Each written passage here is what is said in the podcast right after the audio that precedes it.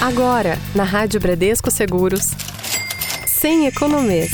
Economia e investimentos de forma descomplicada.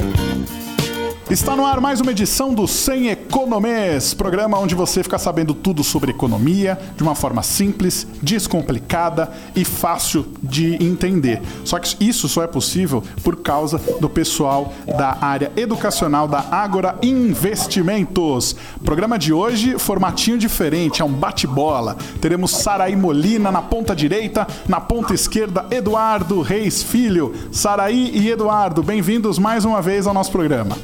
Obrigada, Magno. Tenho uma excelente apresentação aqui com sobre educação financeira, viu? E eu tô aqui com meu amigo Eduardo. O Dudu vai estar aqui comigo junto fazendo esse bate-bola. Vamos ver. Legal, Sara, obrigado aí pelo convite. Magno, estamos sempre prontos e também um abraço a todos os nossos ouvintes. Vambora! Vamos lá, para começar, eu tô aqui com alguns dados bem interessantes, que é o seguinte, após a pandemia, fica a lição sobre saúde financeira como usar aquele recurso que acaba ali é, sobrando no final do mês é, do seu orçamento doméstico, né? Como é que você pode utilizá-lo para investir? Saraí, você consegue aí colocar para gente uns três pontinhos aí dessa tabela gigante que a gente tem à disposição? Quais foram os principais que tiveram crescimento nesse período? Claro, Magno. Tirando aquelas pessoas que infelizmente é, perderam a sua renda, Outras tiveram diminuição de suas despesas e aproveitaram, né, com essa diminuição de despesas, obviamente teve suas sobras, né, das suas receitas.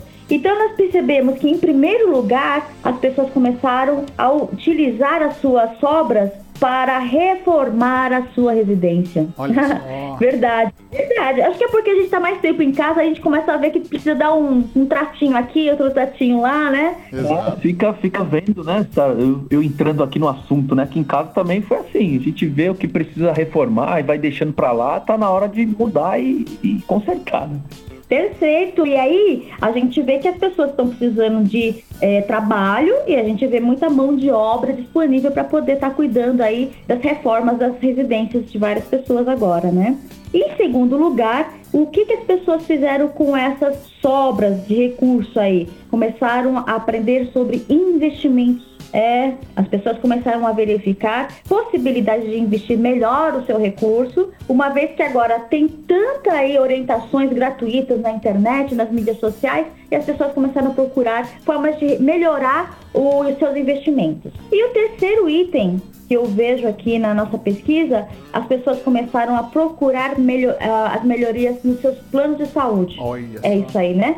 Lógico, pandemia, as pessoas começaram a se preocupar muito mais com a saúde e com seus planos também. Três pontos importantíssimos: melhorar ou reformar a casa, fazer investimentos no banco ou fazer uma poupança e também melhorar ou fazer um plano de saúde. Três pontos importantes nesse momento de pandemia. Saraí, a gente pode começar as perguntas com você, já que você está com a palavra aí? Claro que sim, vamos embora. Vamos lá, a gente vai comentar então sobre mudanças de hábitos financeiros de uma forma simples e como que a gente pode cuidar melhor do nosso dinheiro para a realização dos nossos sonhos. Conta pra gente, Saraí. Vamos fazer uma reflexão aqui todos nós.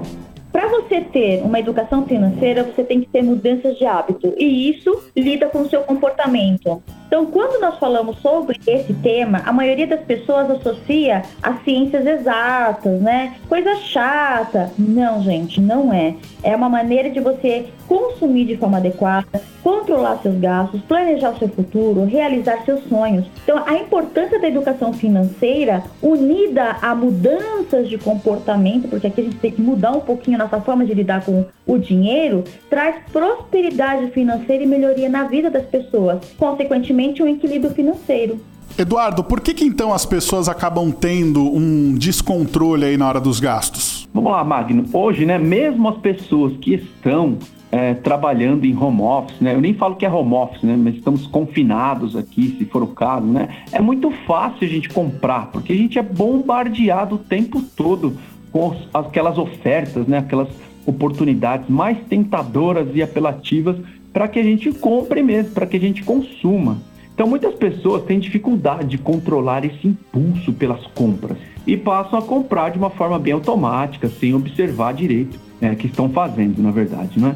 Então, devido à facilidade de comprar e essa diversidade de produtos, é muito fácil a gente se endividar. Isso se dá principalmente pelas características desse mundo consumista que vivemos, né? É igual aquela criança que está passeando com o pai, com a mãe, e fala, eu preciso tanto disso, né? Então, às vezes, a gente não precisa tanto de algumas coisas. É interessante a gente avaliar essas nossas necessidades, Mag. Agora, Saraí, tem alguns passos aí que a gente tem que levar à risca aí para poder iniciar a nossa educação financeira. Consegue listar para a gente os dois principais? Claro, Magno. Então, nós temos aqui dois passos bem importantes e o primeiro é aquela coisa de você se conscientizar que você precisa mudar o hábito em como você lida com seu dinheiro. Esse é o primeiro item, né? Você tem que ter aí a capacidade de enxergar que o dinheiro é o meio para você alcançar a sua felicidade e não é o fim, né? Muitas pessoas colocam a felicidade tudo no dinheiro. O dinheiro não é felicidade, gente. O, din o dinheiro é o meio de trazer a sua felicidade, realizar seus sonhos, seus objetivos. E o segundo item é fazer uma planilha de quanto que você ganha, de quanto que você gasta. Quando você faz os levantamentos de todos os seus rendimentos e despesas, você passa a controlar melhor o seu recurso, você passa a ter uma saúde financeira. Algumas pessoas nos perguntam, vou fazer isso por uma planilha por mês ou por qual prazo? Quando eu decidi, por exemplo, na minha vida pessoal, é, comprar um imóvel, eu fiz uma planilha orçamentária de três anos, porque era o prazo para eu conseguir controlar o meu recurso e conseguir meu, meu dinheiro para pagar as chaves. Então, gente, vocês têm que elaborar planos de orçamento, não é só de meses e dias, não, tá? Comece a fazer aí com um plano de um ano, faça de 12 meses, você vai ver. Agora, por que, que é importante a gente ter esses passos? Sabe por quê, Magno? Vou, vou, dar um exemplo aqui bem bacana, tá bom? Virou o ano, Réveillon, pessoal geralmente faz aquelas promessas, né? Primeira promessa que vem na minha cabeça quando eu chego no Réveillon é assim, eu preciso de uma dieta. Aí, gente, eu não consigo. Por quê? Porque ficou vago a minha, a minha promessa. Eu não estabeleci prazos, eu não estabeleci quanto que eu quero perder é, o peso, eu não, eu não fui atrás de médico. Isso daí eu tô dando um exemplo de que quando você fala, agora eu vou economizar para tal objetivo na minha vida, não deixa algo vago. Faça, coloque, vai atrás, coloca na planilha, comece a controlar definitivamente a, os seus objetivos, né? Gostou dessa dica, Magno? Gostei bastante dessa dica aí. Acho que fica, fica bem palpável aí pro, pro nosso ouvinte fazer uma relação aí com que tem que colocar mesmo na pedra. Não é só falar, jogar pro universo, é colocar na pedra e colocar na prática também. Só que, Eduardo, a gente sabe que na hora da gente fazer um, um levantamento aí do, dos nossos rendimentos, existem alguns erros que a gente acaba cometendo nesse caminho. Quais são os principais erros que a gente tem que observar na hora de fazer esse levantamento? É, ao fazer um levantamento dos rendimentos, o, o erro mais comum, né, é você não deduzir tudo que você ganha do seu rendimento mensal. Então, daquilo que você recebe, você geralmente é, coloca ali aquilo que é descontado de uma forma macro. Então, quem deseja obter sucesso financeiro precisa ter plena consciência de todos os seus rendimentos e saber exatamente o valor disponível para você fazer frente às suas despesas, compromissos e até investimentos. Então, quais são as suas despesas no mês? Essa é uma pergunta que a gente pode tentar fazer e sempre que a gente faz, né, Magna, a pessoa já sempre lembra daquelas, daquelas respostas básicas e das uhum, maiores. Uhum. Ah, a minha despesa com carro, com casa, com transporte, aquela compra no mercado, a parcela do meu empréstimo ou do meu financiamento. Pois é, mas isso aí é, é comum. Mas são as pequenas despesas que acabam trazendo um desequilíbrio financeiro. Então, esses gastos são miúdos, eles vão corroendo o nosso dinheiro. Para ter um, um, um sucesso financeiro, é preciso conhecer quais são esses pequenos gastos, saber aonde vai cada centavinho é muito importante. E aí eu começo a anotar diariamente, fazer os meus apontamentos de despesa, registrando tudo que eu gasto por tipo de despesa.